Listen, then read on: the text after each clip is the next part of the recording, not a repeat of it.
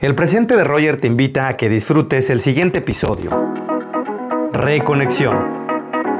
Señoras y señores, familia, el mes de enero, el mes dedicado al rey Jano, el dios de las puertas, el dios latino que está representado por dos caras viendo hacia cada uno de los lados. Y en este mes es cuando la mayoría de las personas inyecta gasolina a este impulso y a esta energía para efectivamente sí realizar tu propósito. Y es muy importante que realices, que realicemos una pausa. Esa pausa que ya normalmente no se hace por el ruido, por la rapidez con la que vivimos y por todo lo que tenemos que hacer y las obligaciones que tenemos que cumplir absolutamente todos los días. La pregunta es si este año será tu año. Si este año vas a llevar a cabo los objetivos, las metas y los resultados que quieres obtener. Solo tú puedes accionar porque nadie puede hacer las abdominales por ti, nadie puede comer mejor por ti, nadie puede leer los libros por ti y nadie puede generar las cosas por ti.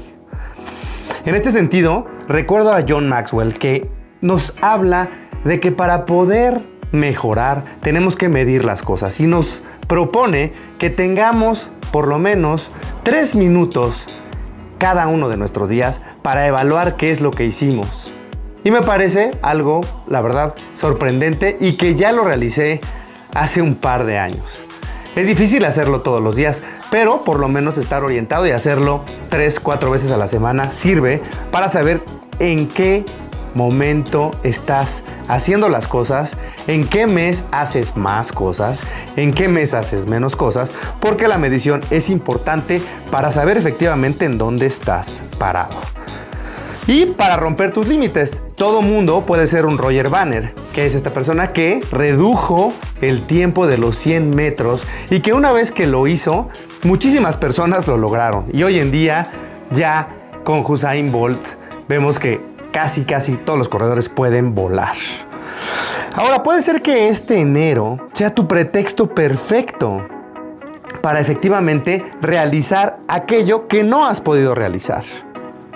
Recordemos que los aviones despegan con el aire en contra y que lo más difícil es levantar el vuelo. ¿Por qué? Tienen que vencer la ley de la gravedad. Una vez que alcanzan los 10.000 pies, el avión se estabiliza y el vuelo es mucho más placentero. Por eso es importante, como también nos dice Marisa Peer, una gran terapeuta del Reino Unido, que nuestro cerebro le gusta lo familiar. Por eso es muy recurrente que vayas a los mismos lugares de vacaciones, que pidas la misma comida, que compres la misma marca de ropa, porque a nuestro cerebro le gusta lo familiar. Y en ese sentido, es importante que tú puedas convertir lo extraño, lo ajeno, en familiar. ¿Y cómo se hace eso? Tú, como todos, has estado estudiando, por ejemplo, y tienes un ritmo de estudio o has hecho ejercicio y tienes un ritmo de ejercicio.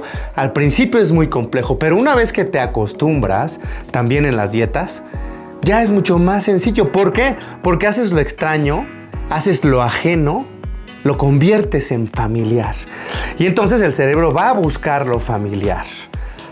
Solamente tú puedes hacer este trabajo, aunque parece sencillo y se dice fácil, es complejo realizarlo.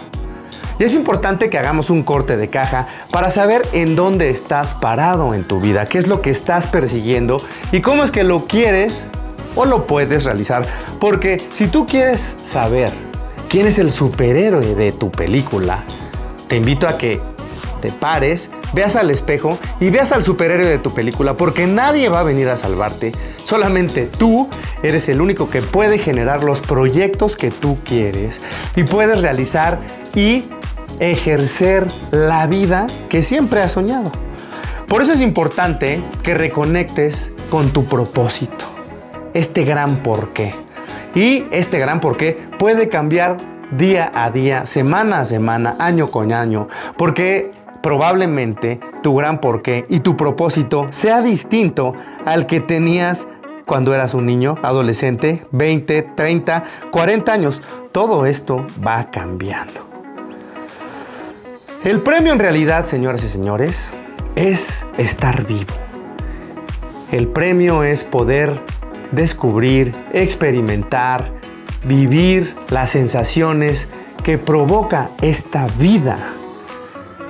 Y solamente tú puedes elegir y decidir cómo es que la quieres vivir. Les recomiendo este libro de Atomic Habits que escribe James Clear y que nos dice algo que me, me parece fabuloso. Y es que los hábitos, como la democracia, no tienen que ser unánimes, es decir, para ganar una votación no necesitas la totalidad de los votos, necesitas la mayoría. Entonces tú puedes tener una vida más saludable si estás más orientado a hacer las cosas que se necesitan para estar más saludable, como la ley de Pareto 80-20. Recordemos eso sí, que el precio del éxito es sin duda la acción en una zona incómoda. Y esa zona incómoda la puedes convertir en una zona familiar. Claro que al principio va a ser muy complejo, pero una vez que logres despegar tu jet, tu avión, va a ser muchísimo más fácil esta travesía. Es importante que reconectemos con lo que sí queremos.